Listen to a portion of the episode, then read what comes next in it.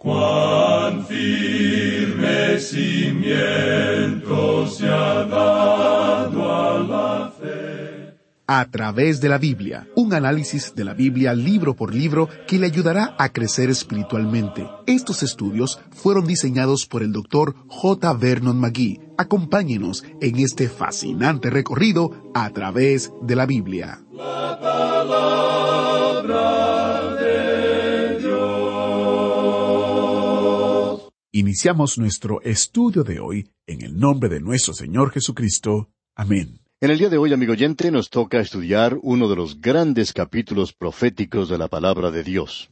Cuando estábamos estudiando la primera epístola a los tesaronicenses, señalamos el capítulo cuatro, comenzando en el versículo trece, donde se comienza a hablar del arrebatamiento de la iglesia. También eso tenía que ver con el día del Señor, digamos de paso, y la gran tribulación y la venida de Cristo en gloria a esta tierra. Todo eso usted lo puede encontrar en la primera carta a los tesaronicenses. Ahora, en esta epístola, en esta segunda epístola a los tesaronicenses, en el capítulo dos que tenemos ante nosotros, el énfasis se da al período de la gran tribulación. También vamos a encontrar aquí uno de los mejores pasajes, según nuestra opinión, en cuanto al rapto de la iglesia. En nuestro programa anterior leímos en el capítulo uno de esta segunda epístola a los tesaronicenses el versículo diez, que nos decía Cuando vengan aquel día para ser glorificado en sus santos y ser admirado en todos los que creyeron, por cuanto nuestro testimonio ha sido creído entre vosotros. Y creemos que eso tiene referencia a su venida a esta tierra. Ahora, cuando Él venga en el arrebatamiento de la iglesia, lo que sucede allí es que la iglesia misma es tomada. Los creyentes, los muertos y los vivos son tomados para encontrarse con el Señor en el aire. Estos no regresan a la tierra entonces con Él. Van a un lugar que el Señor ha preparado para la iglesia. Él dice que Él los tomará y los llevará con Él. Bien, el mundo entonces entra al período de la gran tribulación, y al final de ese período el Señor Jesucristo viene en gloria y juicio a la tierra. En el momento del arrebatamiento de la iglesia, Él no juzga a la tierra para nada. Eso lo vemos expresado en manera muy clara allá en el capítulo cuatro de la primera epístola a los tesalonicenses. El Señor Jesucristo mismo nos ilumina en cuanto a esto en el capítulo catorce del Evangelio según San Juan, y Pablo lo repite una y otra vez. También creemos que tenemos esto en el mensaje a las iglesias mencionado en el libro de Apocalipsis. Cristo no viene a juzgar a la tierra en esa ocasión, pero sí viene al fin del período de la gran tribulación. Y este capítulo dos nos aclara mucho este asunto.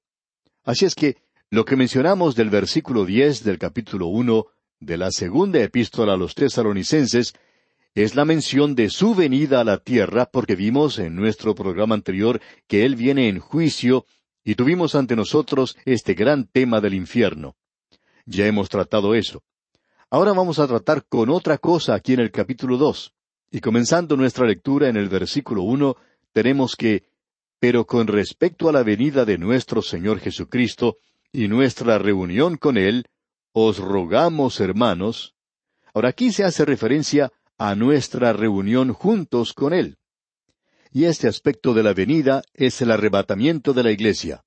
El énfasis se da aquí a nuestra reunión juntos con Él. En esta oportunidad no hay ninguna clase de juicio. La razón por la cual menciona esto lo vemos en el versículo dos, donde dice que no os dejéis mover fácilmente de vuestro modo de pensar, ni os conturbéis ni por espíritu, ni por palabra, ni por carta como si fuera nuestra, en el sentido de que el día del Señor está cerca.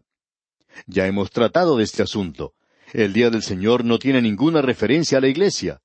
Lo que ocurre cuando sucede el arrebatamiento es que el día de Cristo, o el día de gracia, llega a su fin, es decir, el llamamiento de la Iglesia, y la Iglesia es arrebatada para encontrarse con Él. Así comienza el día del Señor. Y hemos visto que ese es un tema tratado en el Antiguo Testamento, mientras que el arrebatamiento de la Iglesia no es mencionado en el Antiguo Testamento. Y lo que ocurre es que comienza con la noche. El día del Señor nos dice Joel, no es luz, sino que es tinieblas. Es una época de juicio. Comienza de esa manera porque el día hebreo, como lo vemos allá en el capítulo uno de Génesis, comienza con la tarde, ya que leemos y fue la tarde y la mañana un día. En este versículo, pues, se menciona algo que había circulado por esa zona por palabra o por carta, ya que leemos ni por palabra ni por carta. O alguien había dicho que habían tenido una comunicación especial del Señor. Es interesante leer esto. Siempre tenemos algún grupo de personas que parecen recibir información directa del Señor. Y debemos decir aquí que esta gente en realidad no estudia la palabra de Dios. Ellos quieren recibir los mensajes directamente. Es mucho más fácil tener una conversación por teléfono y recibir el mensaje de esa manera que el ir a la escuela y tomar la Biblia y estudiarla. Así es que, por Tesalónica estaba circulando un mensaje por medio del cual algunos decían que tenían una revelación especial, algo que el hermano Pablo en realidad no les había dicho. Y eso también es algo muy interesante. Estos super santos reciben algo que nadie más puede recibir. Y allí estaban aquellos que recibían esto, y dice aquí Pablo, ni por palabra, es decir, que era un mensaje que se pasaba de boca en boca. Luego dice, ni por carta. Parece que por allí estaba circulando una carta fraudulenta. Nos imaginamos que nadie en realidad la había visto. Y continúa Pablo diciendo, como si fuera nuestra, es decir, de parte de Pablo, Timoteo y Silas, en el sentido que el día del Señor está cerca. Esto había causado un problema con los creyentes en Tesalónica, y usted ya se puede dar cuenta por qué. Ellos estaban sufriendo persecución, estaban teniendo dificultades, y era muy fácil para alguien decir, bueno, este es el período de la gran tribulación en el cual nos encontramos. El día del Señor ya ha llegado y ya nos encontramos en él. La palabra de Dios menciona el día del Señor, y el día del Señor comienza con juicio, y esa es la razón por la cual pensamos que Pedro, en el día de Pentecostés, citó lo que Joel decía, y él dijo a aquellos que la estaban escuchando, quienes sabían que vendría un día en el futuro cuando el Espíritu de Dios sería derramado, pero que iba a ser en el día del Señor. En el versículo veinte del libro de los Hechos de los Apóstoles capítulo dos, él dijo en esa ocasión, El sol se convertirá en tinieblas, y la luna en sangre antes que venga el día del Señor grande y manifiesto. Y por cierto que eso no ocurrió en el día de Pentecostés. Cuando tuvo lugar la crucifixión de Cristo, hubo un terremoto y también hubo tinieblas. Pero ahora, en el día de Pentecostés, no había nada de eso. De repente vino del cielo un estruendo como de un viento recio que soplaba, y se les aparecieron lenguas repartidas como de fuego, asentándose sobre cada uno de ellos. Eso es lo que leemos. No hubo ningún viento, pero hacía ruido como si fuera un huracán. Esto llegó a la ciudad y causó que todo el mundo corriera hacia el templo para ver lo que había ocurrido. Ahora Pedro llama a esto, citando a Joel, que es el día del Señor. El día del Señor es un tiempo de juicio, y comienza de esa manera. Y lo que Pedro está diciendo es que esto era algo similar a eso. ¿Creen ustedes que estos hombres están borrachos? Bueno, ellos están llenos del Espíritu Santo. Los judíos, los judíos ortodoxos de aquel día, creían que iba a llegar un día cuando Dios derramaría su Espíritu sobre toda carne. Y en el día de Pentecostés no fue derramado sobre toda carne. Y creemos que eso debería ser algo obvio para cualquiera. Luego encontramos que Pedro menciona el día del Señor allá en su segunda epístola universal capítulo tres versículo diez, donde dice pero el día del Señor vendrá como ladrón en la noche, en el cual los cielos pasarán con grande estruendo, y los elementos ardiendo serán deshechos, y la tierra y las obras que en ella hay serán quemadas. Vimos en el capítulo cinco de la primera epístola a los tesalonicenses que el Señor no vendrá como un ladrón en la noche. Él dijo que no vendrá como un ladrón en la noche para los creyentes. Por tanto, ellos deben permanecer despiertos. Este no es el tiempo de dormir, porque Él vendrá para un mundo que sí está dormido, en el cual los cielos pasarán con gran estruendo, y los elementos ardiendo serán deshechos, y la tierra y las obras que en ella hay serán quemadas. Y eso no ocurrió en el día de Pentecostés. Mencionemos aún otra referencia más en cuanto a esto. La encontramos allá en el libro de Apocalipsis capítulo seis versículo diecisiete donde dice, Porque el gran día de su ira ha llegado, ¿Y quién podrá sostenerse en pie? Ahora eso no es para la iglesia. La iglesia tiene que esperarle a Él una persona que vendrá. Nosotros estamos identificados con Él. Y aquí en el capítulo dos de la segunda epístola a los tesalonicenses que estamos estudiando, en el versículo tres, Pablo nos sigue diciendo lo siguiente, y quisiéramos que usted, amigo oyente, preste mucha atención a lo que vamos a leer ahora, aquí en el versículo tres. Nadie os engañe en ninguna manera, porque no vendrá sin que antes venga la apostasía y se manifieste el hombre de pecado, el hijo de perdición. Ahora preste mucha atención, amigo oyente. Lo que dice Pablo aquí, nadie os engañe en ninguna manera. No seamos engañados hoy. Escuchemos una vez más lo que dice Pablo. Porque no vendrá sin que antes venga la apostasía. ¿A qué se está refiriendo? Al día del Señor. No está haciendo referencia al rapto de la iglesia, sino que se refiere al día del Señor, no vendrá sin que antes venga la apostasía. Eso es la primera cosa. Y se manifieste el hombre de pecado. Aquí tenemos esas dos cosas. Tenemos dos cosas que deben tener lugar antes de que el día del Señor pueda comenzar. Y ninguna de estas cosas ha tenido lugar aún. Lo primero que tendrá lugar es que debe haber un apartamiento, una separación primero. Hay algunos que miran a esto como si fuera la apostasía, y lo interesante es que opinamos que se refiere a eso. Sin embargo, significa mucho más que eso, porque la palabra que se utiliza aquí tiene un significado más profundo aquí que ese. Este apartarse es una traducción de la palabra apostasía y viene de la raíz apóstasis, que en realidad indica partir o quitar, y el verbo significa quitar o remover. Debe haber, pues, una remoción. Ahora hay dos clases de remociones que van a tener lugar. Una es que ellos se apartarán de la fe. Eso es apostasía. Pero eso no puede tener lugar hasta que la iglesia verdadera sea quitada, porque habrá una apostasía total cuando venga el Señor.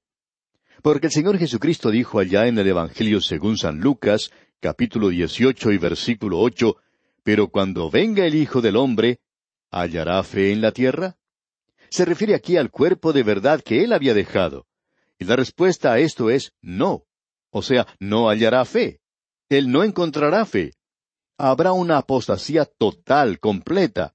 ¿Y por qué? Por dos cosas. La organización se ha apartado de la fe, se ha apostatado, pero ha habido también otro apartamiento, y ese es el apartamiento de la iglesia verdadera, ya que el uno provoca lo otro. Es decir, que el día del Señor no puede venir, y eso también quiere decir que la gran tribulación no puede comenzar, y el hombre de pecado no puede aparecer, hasta que suceda qué? Hasta que tenga lugar esta separación, la remoción de la iglesia, la partida de la iglesia de esta tierra. Y de eso es de lo que él ha hablado abundantemente en la primera epístola. Él no va a repetir eso aquí porque él está enfatizando ahora el día del Señor, y ya él ha dicho a los creyentes todo lo que tenía que decir en cuanto al arrebatamiento. Porque el Señor mismo, con voz de mando, con voz de arcángel y con trompeta de Dios, descenderá del cielo, y los muertos en Cristo resucitarán primero. Luego nosotros los que vivimos, es decir, aquellos que están en Cristo, o sea, la Iglesia, los que hayamos quedado, seremos arrebatados juntamente con ellos en las nubes para recibir al Señor en el aire. Bien, de eso es de lo que Pablo nos está hablando en este segundo capítulo de su segunda epístola a los tesaronicenses. Habrá algunos que se apartarán de la fe. Su organización queda aquí abajo, y vemos eso representado en la gran ramera mencionada allá en el capítulo 17 de Apocalipsis. La organización se hace cada vez peor. La iglesia de la Odisea se encuentra en una triste condición, y creemos que nos encontramos en ese período en particular en el presente eso terminará en una apostasía total. Aquí tenemos la partida de la Iglesia de esta tierra. Desde el punto de vista de la tierra es una partida. Desde el punto de vista del cielo es un arrebatamiento, ya que eso es precisamente lo que se nos dice. Seremos arrebatados. Uno está mirando a eso desde el punto de vista del cielo cuando dice, seremos arrebatados juntamente con ellos en las nubes para recibir al Señor en el aire. Y creemos que el mundo va a decir en aquella ocasión, bueno, ya se fueron. Esas personas que estaban hablando por radio y que eran tan latosas, ya se han ido. Han partido, nos han dejado y estamos ahora tranquilos. Y nosotros diremos, aleluya. Pero el mundo se regocijará. pero ese será un día muy triste para la tierra. Pensarán que están entrando en el milenio y sin embargo están entrando al período de la gran tribulación, y va a ser algo muy terrible para ellos. Ellos no van a saber lo que es y va a ser algo muy difícil entenderlo. La iglesia habrá partido y creemos que llegará a ser un día muy triste para la tierra. Quizá podamos ilustrar esto que estamos diciendo con lo siguiente. En cierta ocasión había en un moderno aeropuerto, en una de las salas de espera, una joven pareja. Él era un soldado del ejército. Ella era una muchacha muy hermosa y tenían un niño muy bonito también. No estaban diciendo nada, estaban allí sentados y el niño se veía muy contento y jugaba con sus padres. Pero cuando pasaron unos pocos minutos, se anunció la partida del avión y los jóvenes se pusieron de pie y ese soldado abrazó a su esposa y a su niño y comenzaron a llorar. Los dos mayores lo hicieron porque el niño no se daba cuenta de lo que ocurría y simplemente se reía, pero su mamá y su papá estaban llorando. Aparentemente, el joven soldado regresaba al lugar de servicio que se le había asignado, así es que él tomó su maletín de mano y salió. Luego, cuando se había apartado ya a cierta distancia, se volvió y saludó con su mano. Su esposa quedó en ese lugar, con su rostro lleno de lágrimas, y se aproximó a una ventana para poder observar mejor la partida del avión. Y luego, cuando ya el avión había partido, salió llevándose a su niño. Ahora, eso era una partida. Era una apostasía, si se me permite la expresión. Eso es lo que había ocurrido. Istomi quiere decir colocarse y apo quiere decir fuera de. Literalmente indica el ser removido ese muchacho, ese soldado, se removió a sí mismo. Por lo menos fue el gobierno el que lo removió a él de ese lugar, y él había partido. El avión había salido, y esa muchacha, esa señora, tomó luego a su hijito y se dirigió a su hogar, y por supuesto tendría unos momentos muy difíciles en el futuro. Ahora el mundo, amigo oyente, se va a regocijar cuando parta la iglesia, pero van a venir días muy difíciles. El mundo va a entrar en el período de la gran tribulación. Y Pablo nos dice aquí, nadie os engañe en ninguna manera, porque no vendrá sin que antes venga la apostasía. Tendrá lugar la apostasía de la iglesia, la iglesia verdadera va a partir. No puede haber una apostasía total mientras haya creyentes aquí en la tierra. A los liberales les gustaría librarse de nosotros, y eso ocurrirá con seguridad en uno de estos días. Luego, la segunda cosa que él menciona en este versículo es, y se manifieste el hombre de pecado, el hijo de perdición. Cuando Él sea revelado, cuando Él se manifieste, usted se encontrará en el período de la gran tribulación. Aquí Él le llama el hombre de pecado. Juan por su parte lo llama el anticristo. Y de paso digamos que Juan es el único que usa ese término. Este personaje tiene como treinta títulos diferentes en la Biblia. Él es un tema del Antiguo Testamento. Él será el hombre de Satanás. Vamos a hablar de eso cuando nos toque estudiar la primera epístola del apóstol Juan y el Apocalipsis, y lo haremos con más detalles. Pero aquí queremos decir que este hombre volverá a reunir el imperio romano, y luego él llegará a ser finalmente un dictador mundial, y él va a engañar al mundo. Pero él no puede aparecer aún en poder. Él podría estar en nuestro medio hoy, pero él no puede venir en poder y revelarse hasta que se haya entrado al período de la gran tribulación. En cuanto a él, se nos dice aquí en el versículo cuatro de este capítulo dos de la segunda epístola a los tesalonicenses, el cual se opone y se levanta contra todo lo que se llama Dios o es objeto de culto, tanto que se sienta en el templo de Dios como Dios, haciéndose pasar por Dios. Una de las cosas que este hombre dirá es, por supuesto, que Él es Dios. Y vamos a tener que esperar hasta hablar de esto cuando lleguemos a nuestro estudio al capítulo trece de Apocalipsis. Y allí encontramos la bestia que sube del mar. Ese será el anticristo reuniendo a Europa Occidental como la conocemos en el día de hoy, y éste unirá a todos estos países nuevamente, y cuando él haga eso, él se mostrará a sí mismo como Dios, y el mundo creerá que él es Cristo. Y ese es el gran engaño que se menciona aquí.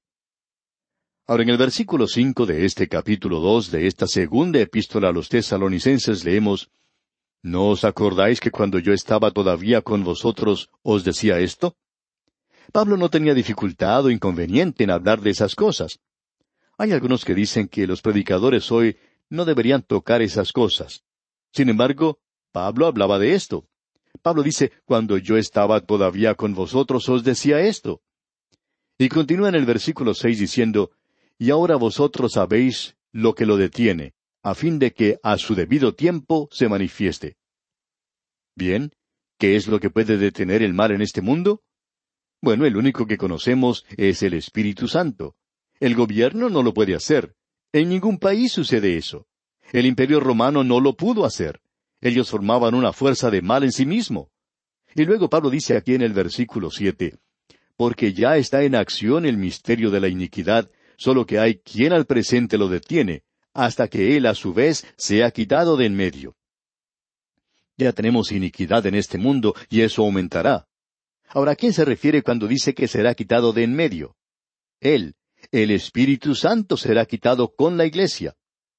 Ahora alguien se podrá preguntar, ¿no estará el Espíritu Santo en el mundo durante el período de la gran tribulación? Sí. ¿No estaba en el mundo antes de Pentecostés? Por cierto que sí estaba. Él estaba también en el Antiguo Testamento, pero con una obra o con una misión diferente. Él estará con una misión diferente después que la iglesia sea quitada, porque el Espíritu de Dios nos va a presentar a nosotros, y nosotros somos sellados hasta que llegue el día de salvación. Él tiene que entregarnos al Señor Jesucristo, y si no fuera así, nosotros no podríamos hacerlo, pero Él nos entregará. Y cuando Él haga eso, entonces regresará a la tierra, según creemos, para reanudar su misión anterior en este mundo.